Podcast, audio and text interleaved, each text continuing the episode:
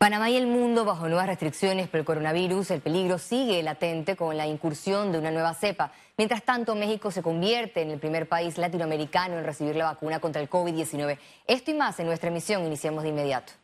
Enero será un mes dramático para el sistema de salud panameño, de acuerdo a las proyecciones que realizan los expertos por los miles de casos positivos de COVID-19 por día. Escuche con mucha atención para enero tendríamos 4.000 casos. ¿Por día? Cuatro por día. Ahorita mismo estamos en un promedio de 2.888 casos, o sea que probablemente vamos a sobrepasar los 20.000 casos esta semana. Eh, en hospitalización, nosotros tenemos un, ahorita mismo 40 hospitalizados diarios. ¿Qué significa eso? La carpa esa que pusieron el seguro, te la llenamos en un día. El Figali, que tiene 160 camas, lo llenamos de aquí al sábado. Son cuatro días, ¿ok? Esa es la que, para que vean qué significa. Consejo Consultivo alertó sobre la propagación. El incremento de los casos va a ser dramático. No hay forma alguna de poder predecir y decirnos, echarnos cuento de que puede que no, porque se han violentado todas las normas sanitarias básicas y la gente sigue con su misma actitud como si no estuviera pasando nada. Especialista advirtió de igual incremento de defunciones. En muertos, la proyección da 100 muertos diarios. ¿okay? 100 muertos diarios es que se muera una persona en cada calle de Villalucre por semana. O sea, eso es una locura, ¿no? Entonces, ya sabiendo que puede ocurrir eso, tú ya sabes que la solución no es en hospitales porque en hospitales como la Caja de Seguro Social se están muriendo en cuidados intensivos más de la mitad de los pacientes que entran a cuidados intensivos. Entonces, Médicos recomendaron el uso de la careta de forma obligatoria, al igual que la mascarilla para evitar contagios. El Instituto Gorgas realizará muestreos para confirmar si en Panamá entró la nueva cepa del COVID-19. Panamá ha abierto, eh, siempre ha mantenido abierto fronteras desde hace meses atrás y hay posibilidad de que la tengamos. Pero vamos a ver si con este, con este abordaje logramos encontrar y por lo menos ir bajando este nivel de duda y de alarma aquí en el país. Ante esta posibilidad, el Instituto Conmemorativo Gorgas realizará muestreo aleatorio a sujetos que dieron positivo desde el 21 de noviembre para detectar si tenemos la nueva variante de Inglaterra. El muestreo va a ser de dos maneras. Por un lado, ver si está circulando en Panamá haciendo eh, eh, secuenciación de sujetos positivos desde el último mes hasta la fecha de hoy y en los corregimientos con mayor número de casos. Además, vamos a tomar muestras de personas que durante el último mes hayan estado positivos y que hayan viajado a Europa.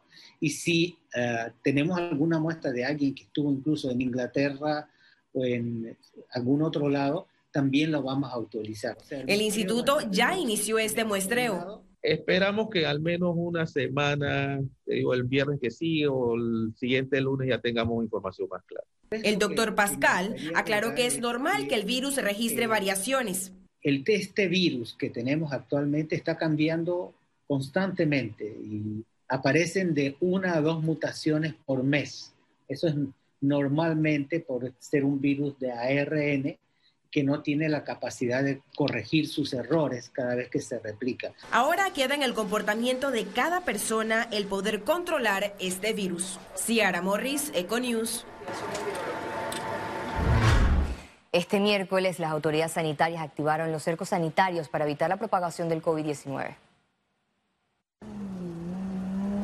Desde las 5 de la mañana las unidades de la Policía Nacional iniciaron el operativo en el punto del balneario El Lago, en Panamá Oeste. Allí todos los conductores debían presentar sus documentos y comprobar que se dirigían a sus trabajos. Los minutos fueron pasando y más de 140 conductores equipados para pasar las fiestas de fin de año en el interior del país fueron devueltos a la ciudad capital al igual que más de 20 pasajeros de varias rutas. Necesitamos que se tome conciencia. Amonestaciones, sanciones, sí se están tomando. Y si es necesario, vamos a tener que ser más estrictos.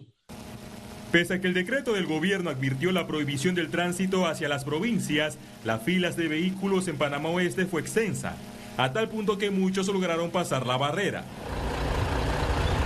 En el cerco sanitario de Chagres, Colón, que limita con Chilibre, provincia de Panamá, registró un movimiento lento en comparación a la chorrera.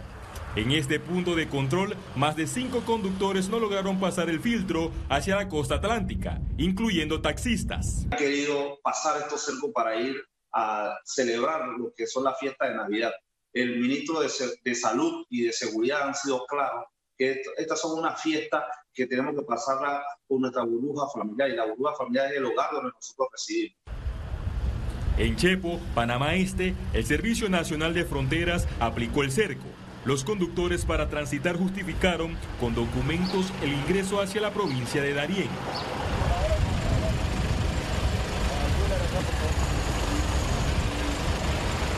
Los cercos sanitarios se mantendrán hasta las 5 de la tarde del 4 de enero de 2021, luego de la cuarentena total de Navidad y Año Nuevo.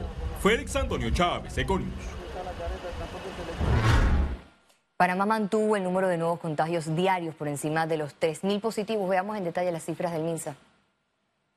El reporte epidemiológico de este miércoles totalizó 220.261 casos acumulados de COVID-19. 3.059 sumaron los nuevos contagios por coronavirus. 1.868 pacientes se encuentran hospitalizados, 182 en cuidados intensivos y 1.686 en sala. En cuanto a los pacientes recuperados clínicamente, tenemos un reporte de 178.140. Panamá sumó un total de 3.664 fallecidos, de los cuales 32 se registraron en las últimas 24 horas.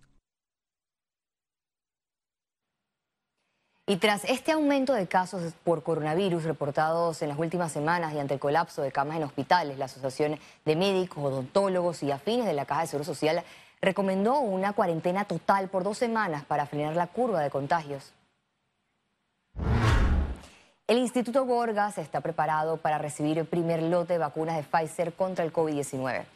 Ya se cuenta con cuatro congeladores que permitirán almacenar estas vacunas a una temperatura de 80 grados centígrados una vez lleguen al país y se pueda iniciar el proceso de vacunación.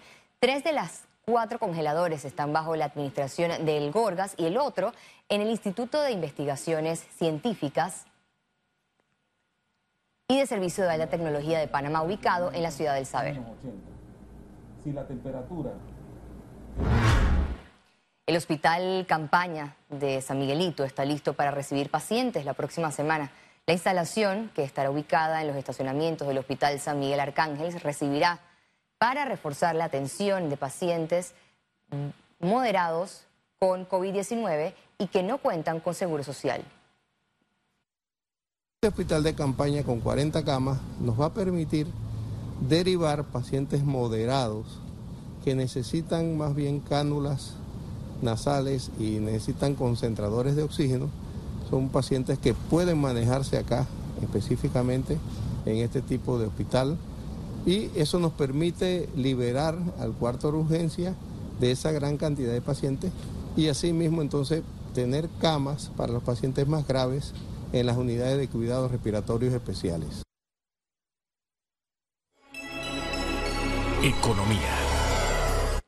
El gremio empresarial está en expectativa de las medidas que aplicará el Ministerio de Salud en enero del 2021 para combatir el aumento de casos COVID-19 en el país todas las opciones que se están considerando eh, deben ponerse y, ponderarse eh, desde tres ángulos, el ángulo de salud, el ángulo económico y el ángulo social. Un tema que creo que también es importante, venimos escuchando sobre que el país está preparado para recibir las vacunas, sin embargo ya vemos que otros países tienen fecha. Eh, quisiéramos escuchar ya un plan más detallado de cómo va a ser el manejo de las vacunas, cuál es la fecha de recibo, cuál es el orden de, eh, en que se van a eh, eh, poner las vacunas entre, los, entre los distintos grupos. El Instituto Nacional de Estadística y Censo proyecta una reactivación económica positiva para el 2021.